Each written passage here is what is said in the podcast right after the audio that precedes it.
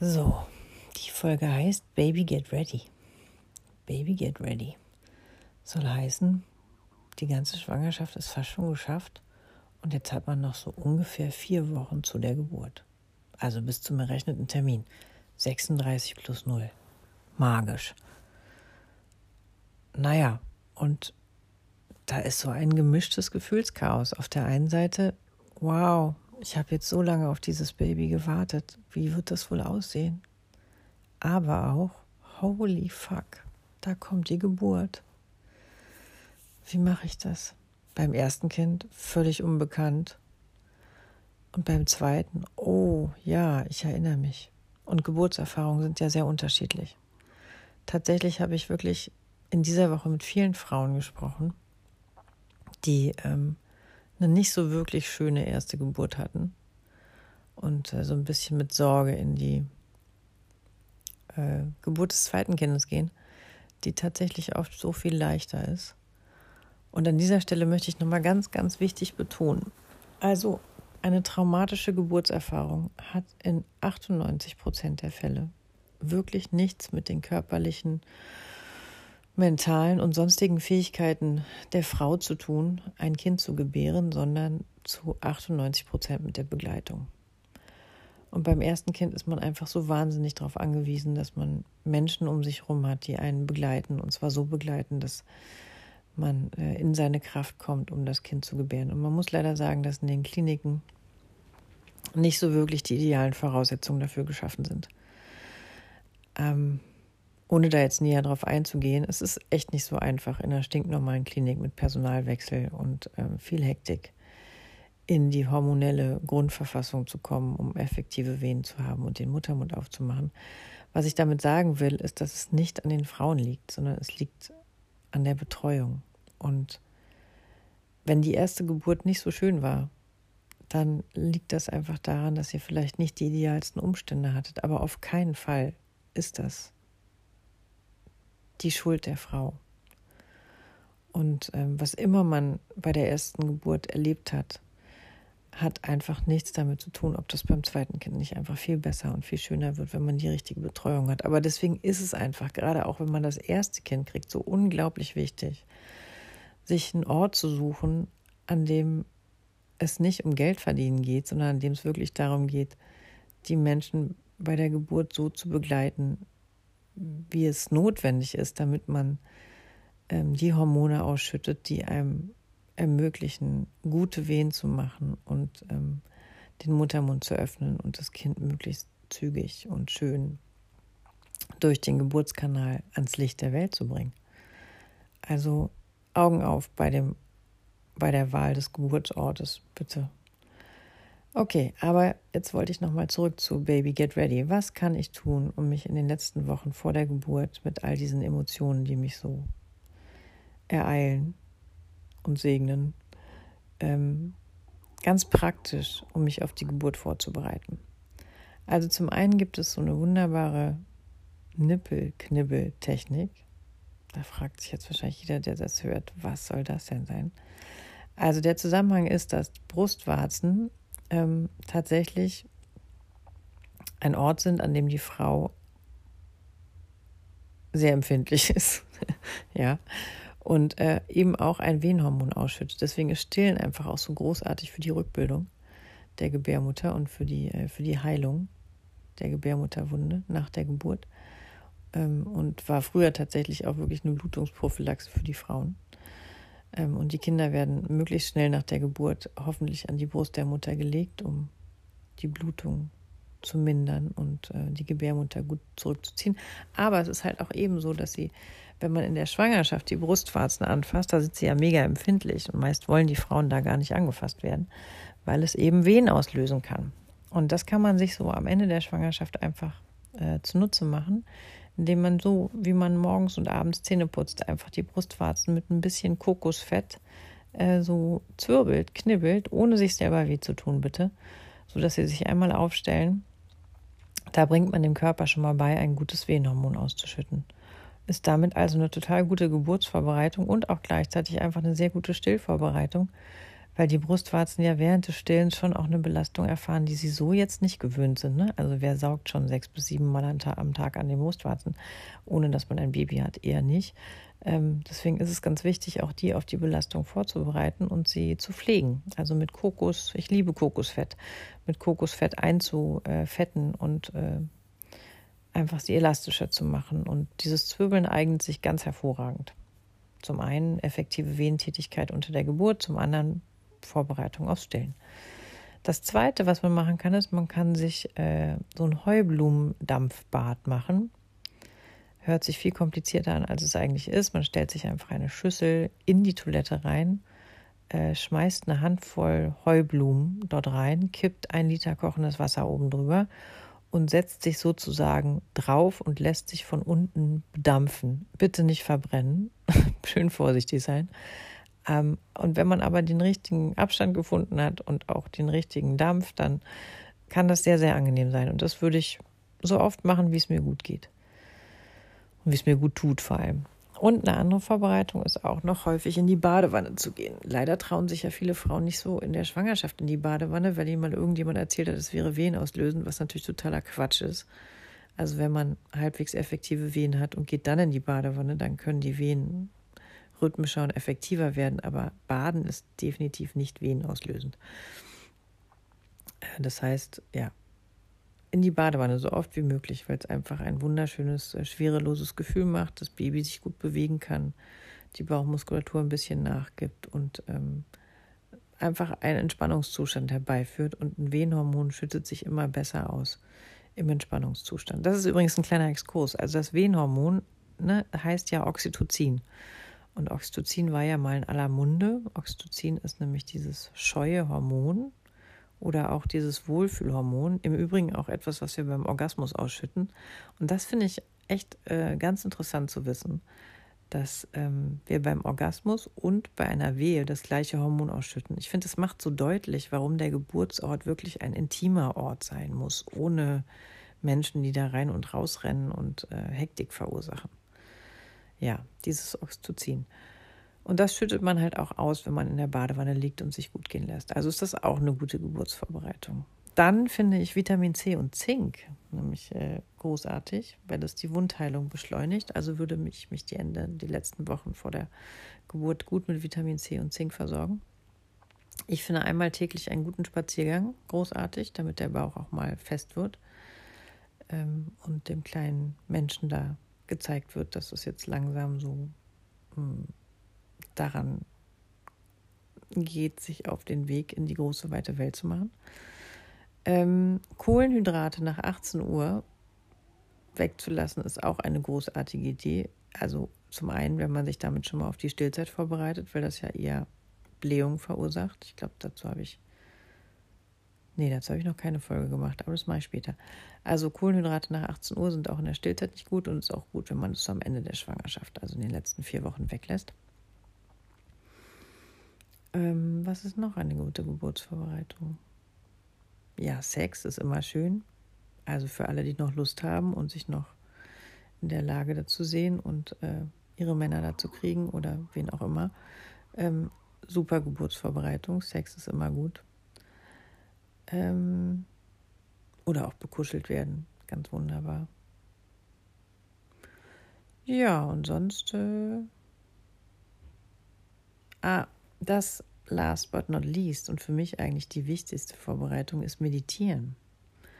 Mindestens einmal am Tag für zehn Minuten meditieren, egal wie man sich an dieses Thema rantastet. Also für die Meditationserfahrenen wird es kein Problem sein, aber für die, die da irgendwie äh, die Wände hochgehen, wenn sie still sitzen sollen ähm, und an nichts denken sollen, kann man zum Beispiel mit so Traumreisen beginnen oder mit äh, geführten Entspannungsreisen. Äh, Gibt es zuhauf auf YouTube, kann man sich aussuchen, wer einem da am besten gefällt. Aber das ist tatsächlich eine ganz, ganz gute Idee, wenn man einfach dem Körper beibringt, sich möglichst schnell zu entspannen. Und das ist das, was man unter der Geburt eigentlich können muss, ne? dass man mit äh, Wehe anfängt, alles andere zu entspannen und den Körper einfach machen zu lassen und vor allem den Kopf aus diesem Kontrollmoment rausbringt. Und ähm, das ist nicht so einfach, wenn man das nicht ab und zu mal geübt hat. Also meditieren ist eine großartige Geburtsvorbereitung. Mindestens einmal am Tag. Ähm, ja, ich glaube, im Groben und Ganzen war es das. Das würde ich die letzten vier Wochen vor der Geburt wirklich viel machen oder eigentlich täglich. Ich würde mir meine alltäglichen Rituale schaffen. Spaziergang, meditieren, baden, Vitamine nehmen, mich mit meinem Baby unterhalten, dem auch mal sagen, dass es jetzt irgendwie so langsam an der Zeit ist. Ähm, meine Brustwarzen knibbeln, Zähne putzen. Ja, damit ist man auch schon voll auf beschäftigt und hat auch eigentlich gar nicht mehr so richtig Zeit, Angst zu haben. Weil Angst ist echt immer ein schlechter Ratgeber und Angst ist auch nicht das, was man. Nee, Freude ist es eigentlich, keine Angst. Freude auf dieses wunderbare Wesen und das Wissen, dass man selber einfach auch super viel machen kann, um es sich selbst und dem Kind leicht zu machen. Zum Beispiel eine aktive Geburt, aufrechte Position. Das, genau, Step up und nicht so in diesem passiven, mich soll jemand von meinem Kind entbinden, sondern ich gebäre mein Kind aktiv. Großartig, dass man das als Frau überhaupt kann. Ich finde eigentlich somit das größte Geschenk, äh, wenn man eine Frau ist.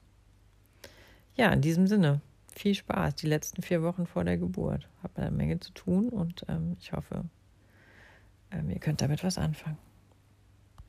Es hat mir wie immer viel Freude gemacht, das zu erzählen. Und ich suche wie immer den Ausknopf. Kann sich nur noch um Stunden handeln. Hab's aber gleich gefunden. Die Folgen werden irgendwie immer länger. Das ist echt interessant. Macht's gut. Ciao.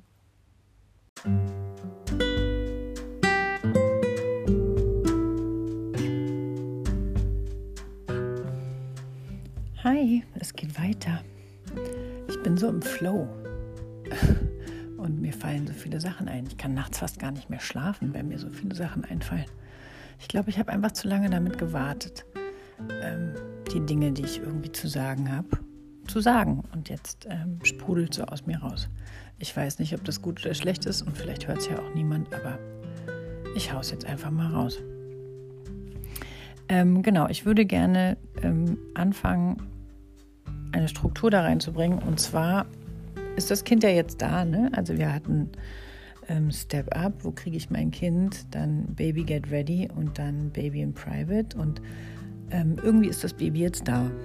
Und jetzt ist die Frage, ähm, was ist eine gute Struktur? Also in meiner alltäglichen Arbeit ist es so, dass es gut ist, Day by Day zu gehen und Step by Step, weil das einfach so eine wunderschöne lange Reise ist. Und wenn man zu viel auf einmal will, dann verpasst man die zauberhaften Momente, die da ähm, sind. Und ich würde jetzt mal anfangen, heute über Tag 1 bis 3 zu sprechen.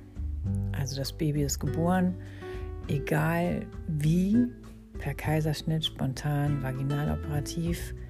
Jede Mutter, die es geschafft hat, ihr heiliges Baby aus sich raus dieser Welt zu schenken, ist eine Heldin. Wonder Woman. Ich verneige mich wirklich jeden Tag vor all den Frauen, die ich sehe und vor all den Müttern oder von Frauen, die zu Müttern geworden sind. Und ein Baby zu gebären und ein Baby zu tragen, ist ein so selbstloser Akt der Liebe, dass ich ähm, wirklich jeden Tag dankbar bin, diesen Job machen zu dürfen, weil es ein alltägliches Dabeisein bei bedingungsloser Liebe ist. Und ich glaube, das ist vielen Frauen echt gar nicht so klar und sie feiern sich dafür leider auch nicht und lassen sich nicht feiern. Und das ist wirklich was, was ich mir so sehr wünschen würde. Mädels, lasst euch feiern, lasst euch behandeln wie Königin, lasst euch, lasst die Menschen um euch rum euch zeigen, wie wertvoll und wie kostbar das ist, was ihr da geschafft habt. Und ähm, ja, und wenn die Leute um euch rum das irgendwie von euch so nicht kennen und ihr denen das nicht davor beigebracht habt, dass ihr es wert seid, umsorgt und liebevoll behandelt zu werden, dann wird es Zeit. Spätestens mit der Geburt eines Kindes sollte euch klar sein, was für großartige Wunderwesen ihr seid. Ich meine, guckt euch das an, da liegt ein fertiges Baby vor euch und das habt ihr gemacht.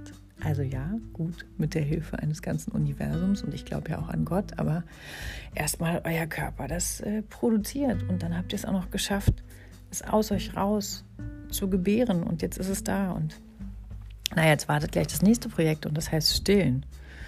Ähm, so aus meiner Sicht als Hebamme ist das Wichtigste, was man in den ersten drei Tagen für sein Kind tun kann, ist es nicht aus der Hand zu geben.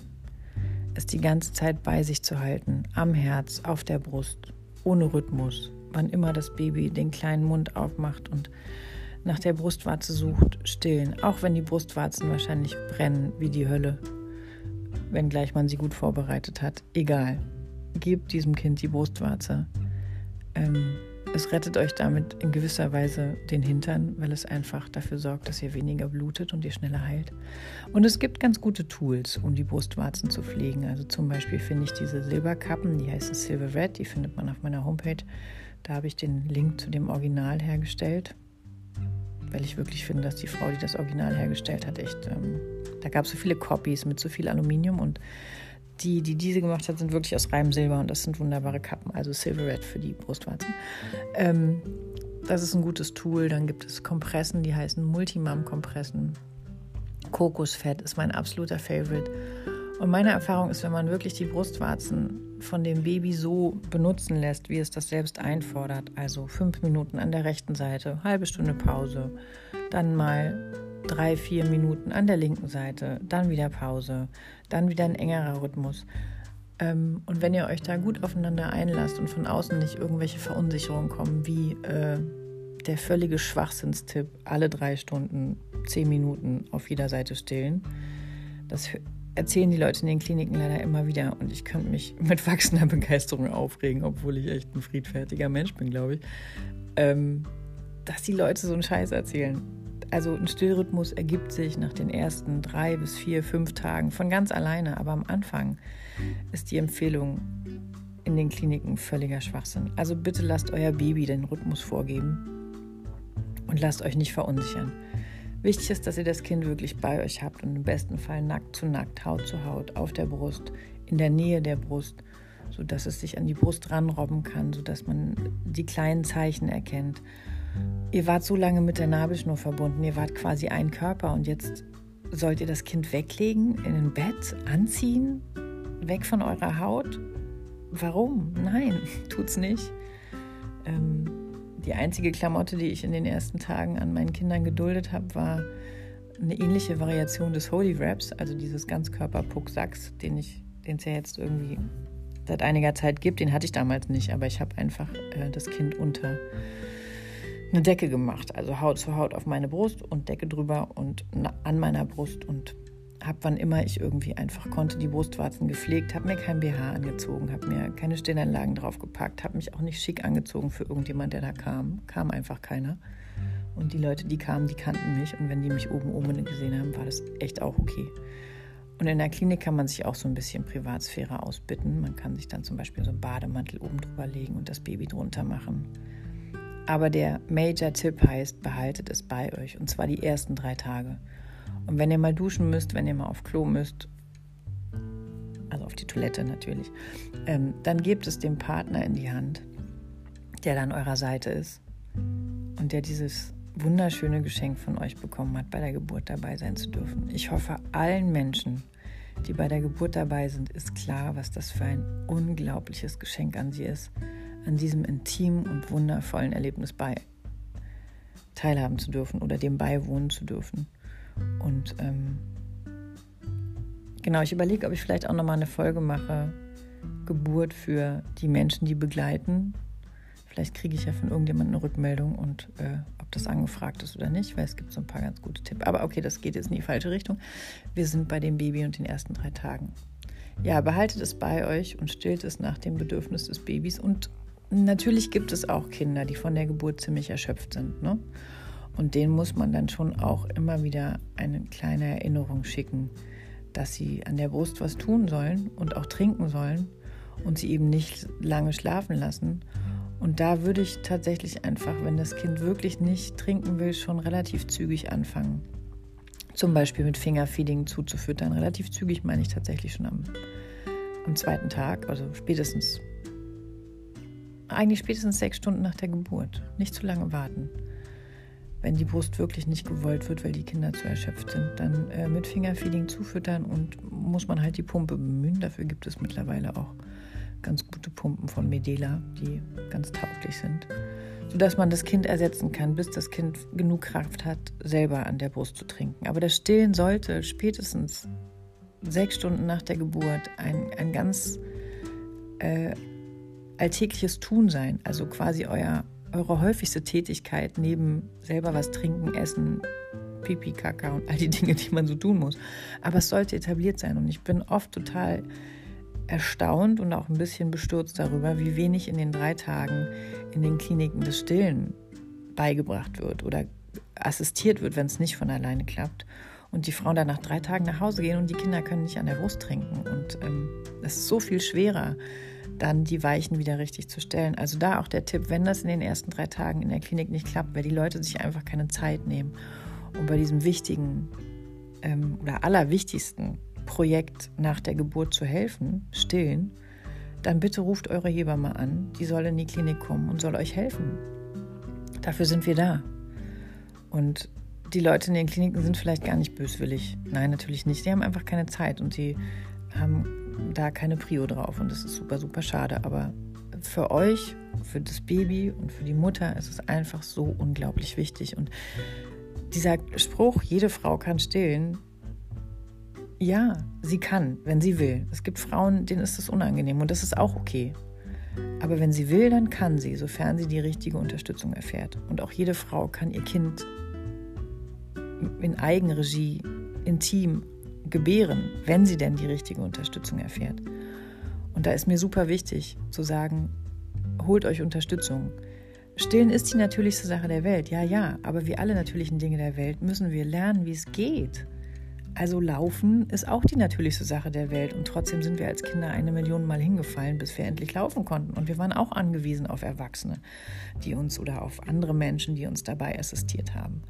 Und stillen ist wie laufen. Hinfallen, aufstehen, hinfallen, aufstehen. Es gibt gute Tage, es gibt schlechte Tage. Mal tun die Brustwarzen weh, mal ist es das wunderschönste Gefühl. Und am Ende ist es eine wahnsinnig schöne Lebenserfahrung weil sie so gebend ist und so selbstlos ist und es ein tolles Gefühl ist, einen Menschen ernähren zu können. Mm. Und für das Kind natürlich auch wichtig ist. Aber auch nicht schlimm ist, wenn es trotz aller Versuche zum Beispiel nur zwölf Wochen geklappt hat. Aber das erzähle ich an anderer Stelle. Also stillen kann unglaublich Spaß machen, wenn man die richtige Unterstützung erfährt und kann aber auch so sein, dass man nach zwölf Wochen sagt, ja, das war jetzt nett, will ich aber nicht. Ähm, Stillen ist ein Trigger einfach auch für Nähe und wir sind alle unterschiedlich mit diesem Nähebedürfnis oder auch mit der Nähe-Toleranz. Und ähm, wichtig ist mir, dass wir, egal wie das läuft, trotzdem einfach annehmen, wie wir sind und uns selbst die liebevollsten Menschen sind und sagen, ja, ich bin mir selbst die beste Freundin und selbst wenn ich nach zwölf Wochen denke, boah, nee, mit dem Stillen, das ist nicht meins, dann lasse ich es sein. Auch okay. Allergieprophylaxe, Immunprophylaxe abgeschlossen, fertig. Stillen muss nach zwölf Wochen Spaß machen. Aber jetzt sind wir bei den ersten drei Tagen und in den ersten drei Tagen, um die richtigen Weichen zu stellen, das Kind nicht weglegen, bei sich behalten, die Brust anbieten, wann immer man kann, zwischendurch die Brust pflegen, als gäbe es keinen Morgen mehr mit den drei genannten Tools.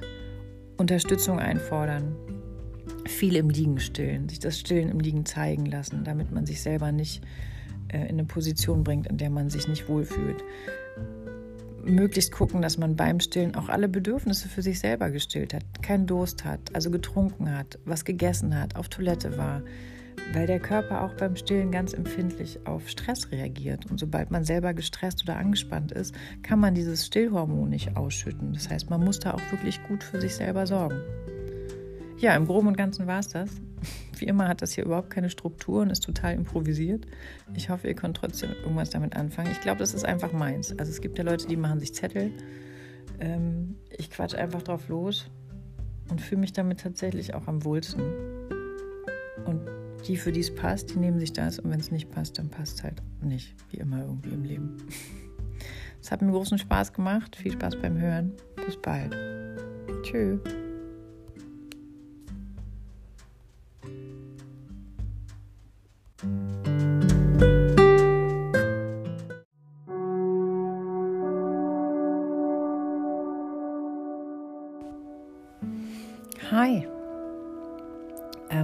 Geht es um, wie schaffe ich es, mich gut zu fühlen, obwohl um mich herum gerade irgendwie entweder Chaos herrscht oder äh, zu viele Menschen sind, die ich eigentlich lieb habe, aber die mir vielleicht auch ein bisschen viel sind.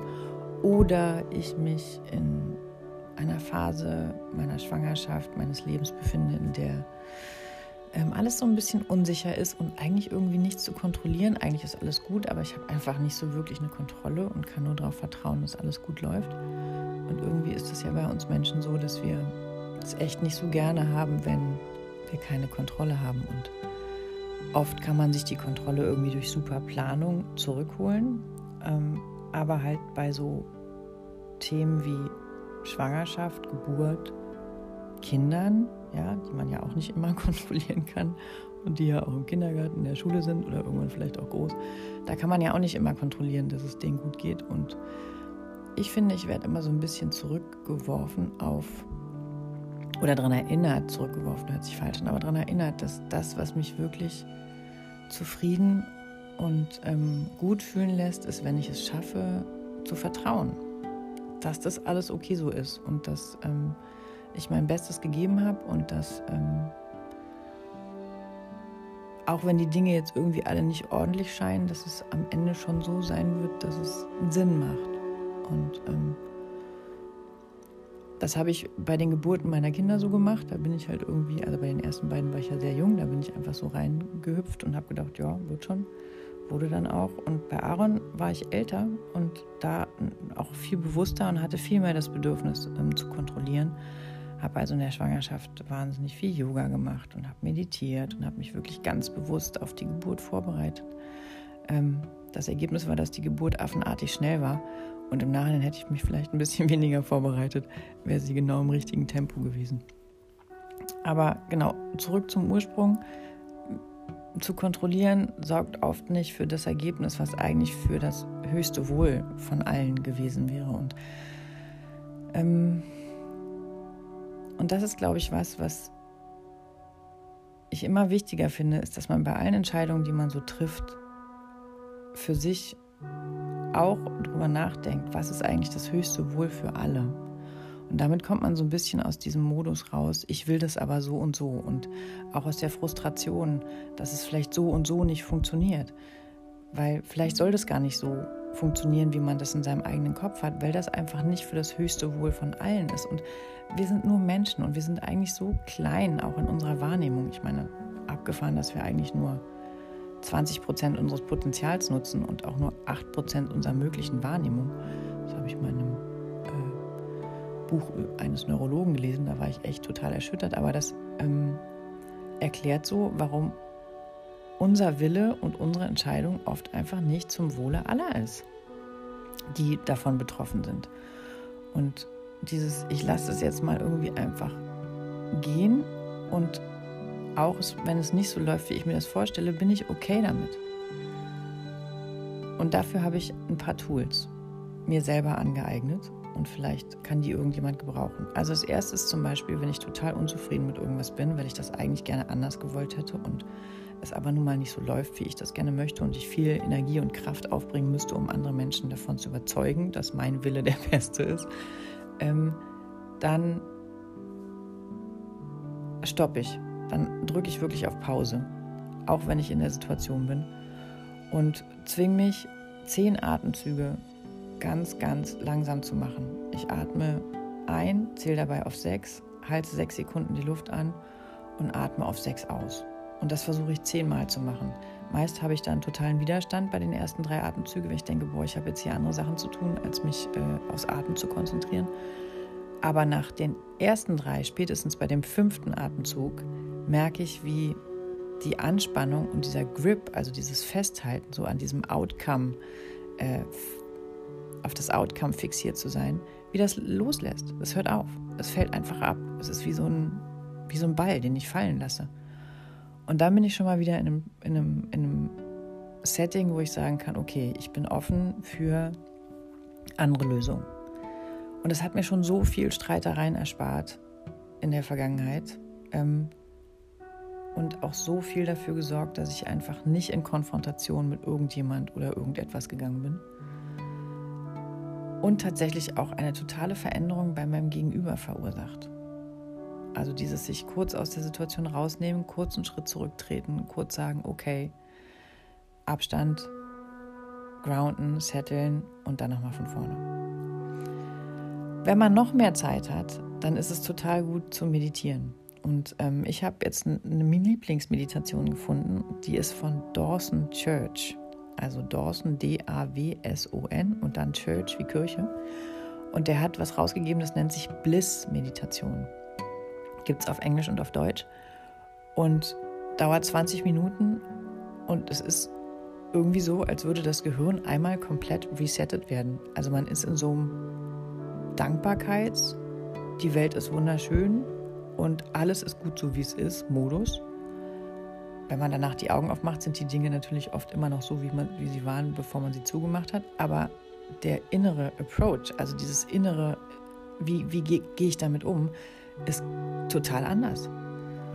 Und ähm, ja, weiß nicht, probiert es einfach mal aus. Und ich finde tatsächlich, dass man das gar nicht auf eine Lebensphase festlegen kann, sondern dass es in allen Lebensphasen, wo man selber merkt, man ist aus der Balance, man ist eigentlich nur noch ähm, angespannt und funktioniert irgendwie trotzdem. Wir funktionieren können wir alle super. Ähm, ist das so eine Riesenhilfe. Naja, und spazieren gehen draußen, ne? Also einfach. Und ich stelle mir dann immer vor, wie ich bei jedem Schritt, den ich auf die Erde setze, so liebevolle Lichtenergie in die Erde reinpulse. Und dafür gibt sie mir echt was zurück. Also sie pulst diese liebevolle Energie wieder hoch. Und das sorgt dafür, dass ich echt geerdet bin. Und äh, so auch einfach, ja, man könnte sagen, entweder im Besitz meiner Kräfte oder zurechnungsfähig. Oft sind wir, glaube ich, nicht wirklich zurechnungsfähig und tun aber so, als wären wir es und treffen die falschen Entscheidungen. Ähm, ja, das war es eigentlich. Habt einen schönen Tag und danke fürs Zuhören. Ciao.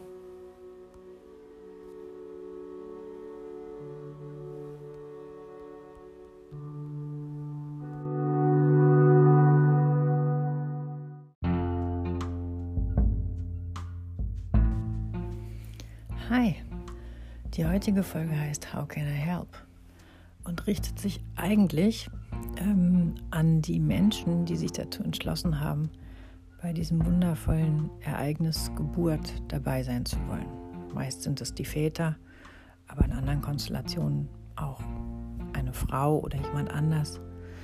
Ähm, aber ich glaube, ich, ich will diese Folge ähm, allen werdenden Vätern widmen und ähm, finde, dass ähm, Männer echt einen ganz schön toughen Job machen in jeglicher Hinsicht ähm, und sich wirklich so sehr bemühen, ähm, gute Partner zu sein in der Schwangerschaft und auch ähm, dann gute Begleiter für die Geburt und oft aber einfach nicht gut vorbereitet werden. Und das führt dann leider oft dazu, dass im Kreissaal keiner so richtig weiß, was er da tun soll und auch in der Vorbereitung, in der gedanklichen Vorbereitung auf die Geburt dazu, dass Männer einfach ähm, dieses Ereignis so gedanklich weit wegschieben. Ich glaube, weil sie zum einen einfach eine unglaubliche Fähigkeit haben, pragmatischer zu sein als manche Frauen und rationaler und dann nicht so gefühlsbetont rangehen und auch innerlich so äh, aufgestellt sind, dass sie sagen, okay, wenn das Problem da ist, dann kümmere ich mich drum. Und noch ist sie ja schwanger und noch ist das Baby im Bauch aufgeräumt und ähm, ich kann da jetzt nicht viel tun, außer vertrauen, dass der, meine Frau oder meine Partnerin das gut macht und ähm, das Thema Geburt, wenn es da ist, kümmere ich mich drum. Manchmal ist das ein bisschen missverständlich, weil die Männer in den Schwangerschaften dann oft ähm, sich um so ganz existenzielle Dinge kümmern, wie zum Beispiel Finanzen und den Job nochmal hochzufahren. Viele Väter arbeiten wirklich viel und auch mehr in den Schwangerschaften, gerade so nach hinten raus ähm, um den Geburtstermin. Und ich glaube, das hat was damit zu tun, dass die einfach ähm, das, was so in ihrer Verantwortung und in ihren Möglichkeiten liegt, nämlich einfach ein gutes Zuhause für ähm, das Baby und für die Mama zu schaffen, dass sie das supporten wollen. Und ich glaube, Frauen verstehen das oft falsch oder miss, weil sie irgendwie denken, ey, der ist ja gar nicht so viel da gedanklich und ich fühle mich damit irgendwie so ein bisschen alleine gelassen. An dieser Stelle möchte ich wirklich eine Lanze für alle werdenden Väter brechen oder werdenden Eltern. ja, ich, ich finde, ich muss immer so ein bisschen dieses, also ich ertappe mich dabei, wie ich so ein bisschen rumeier, weil ich natürlich auch ganz viele lesbische Paare kenne, die Kinder kriegen. Und ich möchte die hier an dieser Stelle echt mit reinnehmen. Es gibt Frauen, die kriegen Kinder und es gibt halt Frauen und Frauen, die kriegen Kinder und es gibt Väter und Frauen, die kriegen Kinder. Und ähm, genau, ich finde, dass sich hier an dieser Stelle echt alle angesprochen fühlen sollten, die Eltern werden und aber nicht schwanger sind, sondern als Begleitperson dabei sind. So, das war jetzt alles ein bisschen Kuddelmuddel, aber ich hoffe, es ist verständlich. Okay, und ich möchte wirklich ähm, ganz deutlich machen, dass alle Menschen, die ein Kind erwarten, innerlich sich mit diesem Elternwerden total beschäftigen, auch wenn man das bei den Vätern oft nicht so merkt. Und ähm, das weiß ich, weil ich mich einfach viel mit Vätern unterhalte, mit werdenden Vätern. Und ähm, gerade bei den letzten Besuchen so vor der Geburt, meist so vier Wochen vor der Geburt, wo ich mich dann auch zu Hause ähm, mit den Familien treffe, ähm, frage ich die Männer dann oft, und was ist eigentlich so dein Gedankengang? Ne? Was ist deine größte Sorge, wenn du an Geburt denkst? Und es ist wirklich unisono so, dass sie sagen, naja, ich ähm, mache mir einfach Sorgen, dass ich bei den Schmerzen nicht helfen kann und ähm, ich will einfach, dass es meiner Frau gut geht und dass das Baby gesund ist und ähm, alles, was ich tun kann, tue ich, aber ich weiß irgendwie nicht so richtig, was ich eigentlich tun kann und an dieser Stelle finde ich, ist es ähm, einfach für mich, einfach ein paar ganz handfeste Tipps zu geben.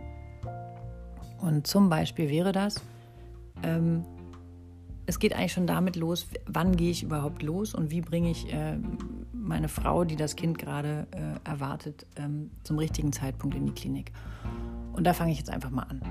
Also, wenn man als Vater so merkt oder als begleitender Mensch merkt, dass ähm, die Schwangere Wehen hat, die länger als 60 bis 90 Sekunden dauern und die wirklich so bemerkbar sind, dass man sich dabei nicht mehr mit ihr unterhalten kann und dass sie nicht mehr essen will, dass sie sich vielleicht sogar in eine Position begibt, in der sie das Becken entlastet, also sich vorne überbeugt, auf dem Tisch abstützt, ähm, in die Knie geht, in die Hocke geht. Manche Frauen sitzen super gerne auf der Toilette, weil sie einfach dann denken, okay, wenn da irgendwas rausploppt, dann fällt es zumindest schon mal in den richtigen Ort. Also wenn ich ähm, die Schwangere dabei beobachte, wie sie in regelmäßigen Abständen, und das kann alle fünf Minuten, alle zehn Minuten, alle zwei Minuten, alle sieben Minuten, das müssen nicht immer ganz regelmäßige Zeitabstände sein, weil das ist so diese Einwehphase. Aber was bemerkbar ist, ist, dass eine Wehe, die wirklich den Muttermund öffnet, also das Tor fürs Kind öffnet, dass die wenigstens 60 bis 90 Sekunden lang sein muss. Sonst tut die nicht wirklich was am Muttermund. Und sie muss die Frau beeinträchtigen, insoweit, als dass sie wirklich merkt, es gibt einen Druck nach unten, es gibt einen Dehnungsschmerz, es gibt äh, Unterleibschmerzen, vielleicht Rückenschmerzen, es zieht in die Beine. Und den Frauen ähm, lege ich ans Herz, an dieser Stelle wirklich sehr transparent zu sein. Ich bemerke immer wieder, dass viele Frauen einfach so erzogen sind, dass sie viel mit sich selber ausmachen, also vor allem Schmerzen und sich nicht wirklich ähm, öffnen in der Form, als dass sie sagen, okay, das und das passiert jetzt, aber das ist nicht so wirklich fair für den, der begleitet, weil er, ähm, weil er dann einfach immer mutmaßen muss. Und ich glaube, das ist für Männer so wahnsinnig anstrengend, dieses Gedankenlesen sollen. Ne? Also viele Frauen erwarten von ihren Männern, dass die irgendwie wissen, was mit ihnen los ist. Aber das können sie gar nicht, weil sie haben einfach ein anderes Geschlecht, sie haben eine ganz andere Physis, sie haben eine ganz andere Hormonausschüttung auch und äh, Frauen sind Frauen und Männer sind Männer so. Also Mädels, verlangt da bitte nicht so viel von euren Partnern, sondern teilt euch mit und ähm, klare Botschaften ist ganz, ganz wichtig. Ja, also wenn man beobachtet, die Frau hat alle wiederkehrende Abstände Schmerzen und die sind deutlich länger als 60 bis 90 Sekunden, dann ist schon mal so der innere Gedankengang, okay, ich bereite mich jetzt mal darauf vor, dass ich äh, in die Klinik fahre. Und es ist völlig okay, wenn man da zu früh ankommt. Das ist überhaupt nicht schlimm. Also der erste Step für eine Begleitperson ist, ich gebe meine wehende Frau in sichere Hände, in kompetente Hände in der Klinik oder übergebe sie einer Hebamme. Und damit ist schon mal der erste Schritt getan und die erste Last kann von den Schultern fallen. Und es ist wirklich kein Problem, wenn man da zu früh hingeht. Ich empfehle sogar, dass man dann sich auf den Weg macht, wenn man selber sich unwohl mit äh, der schwangeren, wehenden Frau fühlt, wenn man es einfach nicht einschätzen kann. Und ähm, ja, und dann setzt euch ins Auto. Ich finde gut, wenn man die Tasche zum Beispiel schon in den Wochen davor einfach in den Kofferraum packt und ähm, fahrt dann in die Klinik. Eine andere ähm, Situation ist zum Beispiel, die Blase springt. Man hat einen Blasensprung und die Frau steht plötzlich im Nassen. Dann macht man sich auch langsam auf den Weg in die Klinik. Ähm, Notfallsituation, Blutung, klar, immer mit wehenden Fahren und ganz, ganz schnell, aber das kommt sehr, sehr selten vor. Also bei Blasensprung und bei deutlich bemerkbaren Wehen auf in die Klinik. Entspannt hinfahren, ne? schön auf den Verkehr achten und ähm, bitte auch in der Klinik dann direkt am Pförtnerhäuschen vorbeifahren und ähm, direkt vor den Kreissaal fahren. Und dann erstmal das Auto da in der Einfahrt stehen lassen, egal ob richtig geparkt oder nicht.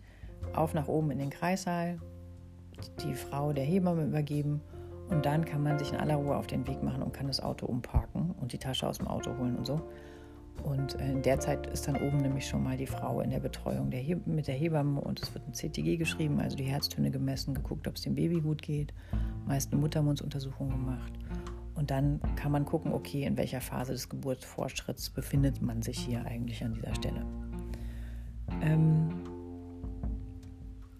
so, dann ist man also im Krankenhaus erstmal an einem sicheren und guten Ort, wo man irgendwie Verantwortung abgeben kann und da bitte einmal dann richtig Luft holen und sagen, okay, uff, erster Schritt ist getan. Manchmal sind Schwangere sehr, sehr langsam, vor allem wenn sie Wehen haben. Ähm, das kann eine Herausforderung sein, wenn man irgendwie denkt, okay, komm, wir müssen jetzt schnell an einen Ort. Ähm, und gerade Paare, die vielleicht ein bisschen weiter oben wohnen, also so vier Treppen zu machen haben, äh, macht euch dann bitte so auf den Weg, dass äh, ihr nicht tilt im Treppenhaus oder das Gefühl habt, ihr müsst euch eure Frau über den Rücken schmeißen, weil das klappt nicht. Also Schwangere kann man nicht gut tragen. Ähm, aber die Schwangere wird sich alle Zeit der Welt nehmen, um diese Treppen runterzukommen. Und äh, da braucht man Geduld. Und wie gesagt, da vielleicht auch echt einen Zeitpunkt abpassen, wo man äh, noch entspannt sein kann und wo sie nicht wilde Töne von sich gibt und man denkt, oh, okay, das Kind kommt jetzt hier im Treppenhaus. Kommt es natürlich nicht, aber es verunsichert. Ja. Und sonst ist auch immer gut, wenn man die Nummer der Hebamme ins Telefon eingespeichert hat, dass man die in so einem Fall vielleicht auch anrufen kann und sagen kann, hey, ähm, wie, wie doll ist das denn jetzt hier eigentlich? Weil es hört sich oft wilder an, als es tatsächlich ist. Und ähm, genau, Jungs, speichert die Nummer der Hebamme ins Handy und holt euch Hilfe und fragt nach.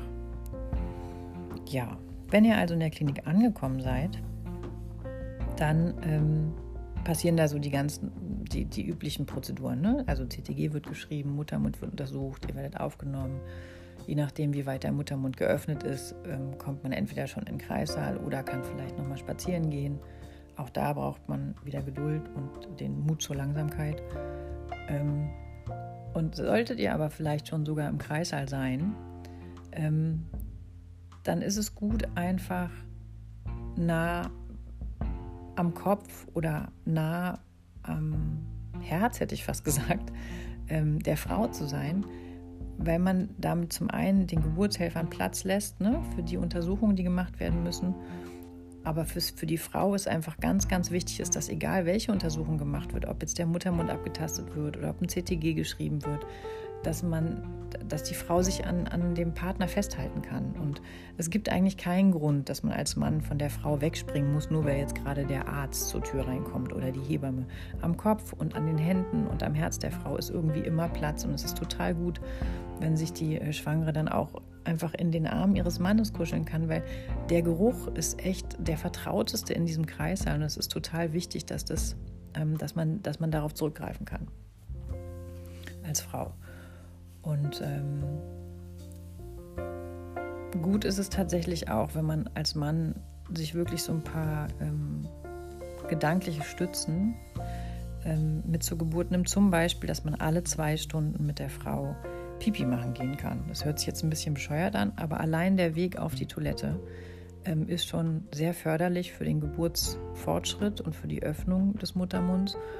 Und wenn die Blase leer ist, dann kann das Kind einfach besser tiefer sacken. Und als wehende Frau vergisst man das einfach oft. Und wenn man dann als Mann so alle zwei Stunden einen Timer im Wecker hat, äh, im Handy hat und sagt, so jetzt gehen wir nochmal Pipi machen, dann ist das sehr, sehr gut. Und dann begleitet man die Frau auf die Toilette, wartet vor der Tür, bringt sie wieder zurück ins Bett. Das ist eine Sache, die man ganz, man ganz einfach machen kann. Das Zweite ist, dass man die Frau vielleicht auch daran erinnert, dass sie nicht allzu lange in einer Geburtsposition verweilt. Also die Grundregel ist immer zwei Wehen in einer Position und dann auch wieder die Position wechseln. Und in der Wehenpause kann man die Frau daran erinnern, dass sie sich hinlegen soll, auf die Seite zum Beispiel, um sich auszuruhen, um dann aber in der Wehe, also wenn der Schmerz kommt, wieder in eine aufrechte Position zu gehen. Also zum Beispiel in Vierfüßlerstand oder in Hocker oder sich an irgendeine Sprossenwand hängen oder sich am Mann festhalten. Meine absolute Lieblingsposition für die Geburt und auch für die ganze Phase ähm, der Wehen ist der Vierfüßlerstand, weil das einfach so die beckenbeste Position ist, in der das Kind gut tiefer sacken kann, der Muttermund gut aufgemacht werden kann und ähm, die Frau gut Luft kriegt und gut mit Sauerstoff versorgt ist. Und da kann man sich als Mann zum Beispiel einfach auf einen Stuhl setzen und der Kopf der Frau, der bettet sich dann so in den Schoß rein und die Frau kann um einen rumfassen, also die Taille umfassen und kann sich auch in der Wehe richtig festhalten und kann gut mit nach unten schieben. Und man sieht als Mann halt nichts, was man da nicht sehen will. Ja? Dafür haben, glaube ich, viele Männer auch Angst und den Frauen ist das meist auch nicht so wahnsinnig angenehm. Dabei, genau, intimes Thema, Einlauf. Ich bin totaler Fan von einem Einlauf, wenn es in, in den Geburtsablauf passt. Zum einen, weil die Frau da nicht Angst hat, dass sie irgendwas verliert, was sie nicht verlieren will. Und zum anderen, weil man einfach mehr Platz hat äh, im Becken und das Kind besser tiefer treten kann. Und auch da ist es so, dass man als Mann da nicht mit in die Toilette rein muss, aber schon gut ist, vor der Toilette zu warten oder in der Nähe zu sein, also rufbereit sodass die Frau sich da auch nicht alleine gelassen fühlt. Also es ist schon ein sehr intimes Ereignis, aber ich meine, irgendwie ist das Kind ja auch entstanden, von daher ist es schon okay und das schweißt halt auch echt total zusammen. Also eine Geburt ist ein wunderschönes Erlebnis und ähm, verstärkt oft einfach nochmal die Intimität, wenn man sich darauf einlässt. Emotional ist es auch. Ich weiß, das mögen nicht alle Menschen so gerne, aber ähm, ja, ist halt nun mal so. Ähm, dann finde ich es wichtig, dass die Männer wirklich alle zwei Stunden vor die Tür gehen. Also wirklich aus dem Kreis rausgehen und sich von ihrer Frau entfernen. Bitte der Hebamme vorher Bescheid sagen, ja, damit man weiß, okay, der Mann ist jetzt mal kurz vor der Tür und die Hebamme hat dann auch die Möglichkeit, in Kontakt mit der Frau zu treten, was gut ist. Und ähm, man kann als Mann sich auftanken, weil ihr seid der Akku. Also ihr seid wirklich das Akkuladegerät für eure Frauen. Ihr gebt denen so viel Kraft und Energie, aber ihr müsst euch zwischendurch einfach auch mal aufladen. Und meine Empfehlung ist, alle zwei Stunden spätestens wirklich die Kreißsaaltür von außen zumachen und vor der Kreißsaaltür drei Dinge auf einmal tun. Multitasking, ich weiß, ihr könnt das. Essen, trinken, laufen. Und wenn man hat, irgendwie noch äh, mit dem Handy Musik hören, die einem gut tut, also Nummer vier sogar, ähm, in dieser Kombination wird man da ganz schnell wieder aufgeladen und man kommt mal für so einen Moment von diesem Geschehen weg, was gut ist. Weil da drin läuft es ohne euch weiter. Das ist okay. Ähm, ihr müsst nicht die ganze Zeit dabei sein. Ihr müsst nur eurer Frau Bescheid sagen, dass ihr kurz rausgeht, alle zwei Stunden, nachdem ihr sie auf Toilette gebracht habt, sie Pipi gemacht habt, ihr sie wieder zurück ins Bett gebracht habt, dann geht ihr vor die Tür in Absprache mit der Hebamme. Und dann kommt dieser ganze Geburtsfall auf euch nicht so lang vor und ihr seid wirklich immer eine Energiequelle. Und ähm, am Ende ist es dann auch so, dass ihr nicht so erschöpft seid. Weil das ist oft was, was ich im Kreislauf beobachtet habe und was mir echt total leid tat. Die Männer waren wirklich wie Soldaten, standen sie neben ihrer Frau, sind nicht von ihrer Seite gewichen, haben sie beschützt äh, wie ein Löwe seine Jungen. Und ähm, am Ende, wenn das Kind da war, waren die fix und alle. Und äh, die haben nun mal nicht, also ihr habt nun mal nicht den Hormoncocktail, den man so als Frau hat um das Kind zu gebären. Da fehlen euch einfach ein paar Hormonausschüttungen und deswegen müsst ihr da auch echt gut auf euch aufpassen, damit ihr am Ende ähm, auch noch äh, kräftig seid und äh, fürs Wochenbett parat steht. Ja, so würde ich die Geburt machen und ähm, gebt diese ganzen medizinischen Dinge ab, bitte. Also guckt nicht auf diesen Herztonschreiber. Am besten stellt man da auch den Ton aus. Ähm, das machen die, machen die Profis da, das machen die Hebammen und die Ärzte. Und ähm, eure Aufgabe ist es tatsächlich sehr, sehr fürsorglich und sehr, sehr warm und nah und nahbar neben euren Frauen zu sein und so Sachen wie Lippen einzufetten, ne, weil die oft trocken werden oder was zu trinken anzureichen. Man kann zum Beispiel auch so Cola-Eiswürfel mit in die Klinik nehmen. Die kann man seiner Frau dann immer in den Mund geben, weil das einfach relativ schnell Energie gibt durch, das, durch den Zucker ne, und durch das Koffein. und oft auch so eine Übelkeit mindert, die man unter der Geburt hat. Und äh, dann kann man mal das Gesicht mit einem bitte warmen Lappen, nicht mit einem kalten Lappen, das ist total unangenehm, mit einem warmen Lappen abwischen. Man kann immer wieder mal das Fenster aufmachen zum Lüften. Äh, man kann einfach da sein. Man kann Witze erzählen. Manchmal sind auch wirklich in so einer Wehenphase Witze total gut. Die Frau einfach zum Lachen bringen. Ähm, wenn sie dafür keine Kapazitäten gerade frei hat, werdet ihr das merken. Und bitte tut mir einen Gefallen und stellt keine Fragen. Also äh, keine Fragen im Sinne von an eure Frau keine Fragen stellen, weil das ist einfach sehr, sehr anstrengend unter der Geburt, weil das, ähm, das hat, äh, hat Gründe, also es ist begründet durch das Gehirn. Ne? Also das Wehenhormon wird in einem anderen Bereich ausgeschüttet wie, ähm, wie der Bereich, den man zum Fragen beantworten braucht.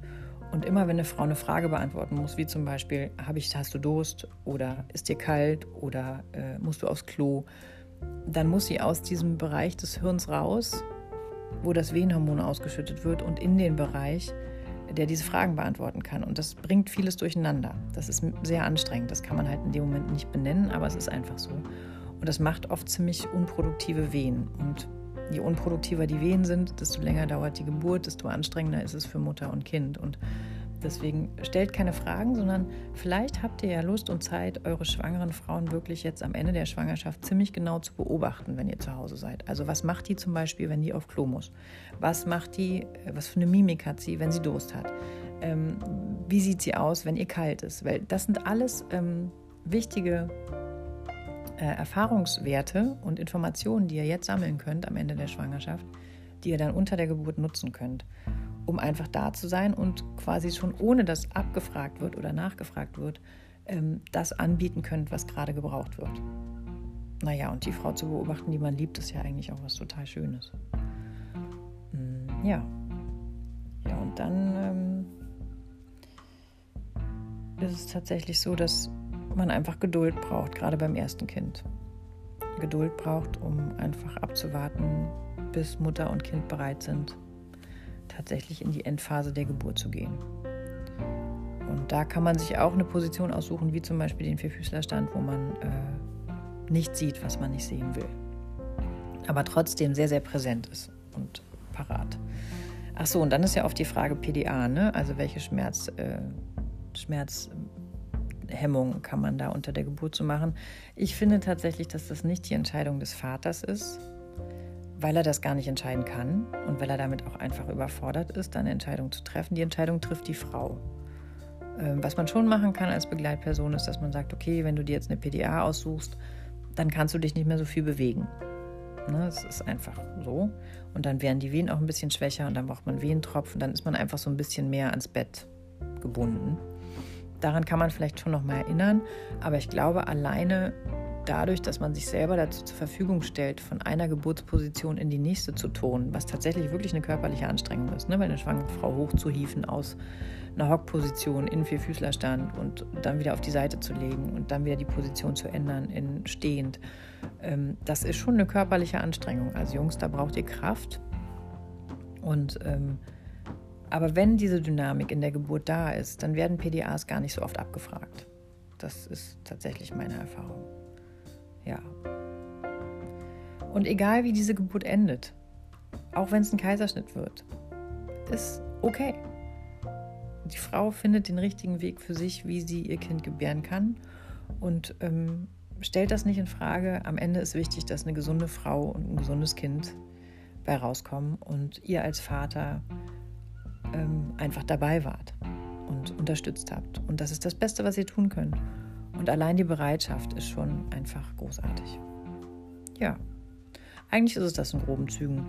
Und ähm, ob man dann die Nabelschnur durchschneiden will oder nicht, ich finde, das entscheidet sich dann in der Position, also in der Situation. Wenn es passt, dann passt, dann kann es schön sein. Ist so ein bisschen so, als würde man so ein Hühnchen trangieren. Das ist ein relativ fester Widerstand, den man da durchschneidet. Ist jetzt aber auch nicht schlimm, wenn es nicht passiert. Also, ja. Und nach der Geburt kriegt ihr euer Baby dann möglichst schnell ähm, in den Arm, könnt es festhalten und seid vermutlich einfach unfassbar stolz auf eure Frau und glücklicher Vater. Und es geht ab in die nächste Lebensphase. Ähm, ja, ich wünsche euch auf jeden Fall tolle Geburten, ähm, ganz viel Nähe und Intimität zwischen euch. liebenden, werdenden Eltern und ähm, ja, eine zauberhafte Zeit, um euer Baby gemeinsam kennenzulernen. Toi, toi, toi und Maseltoff in diesem Sinne. Ciao.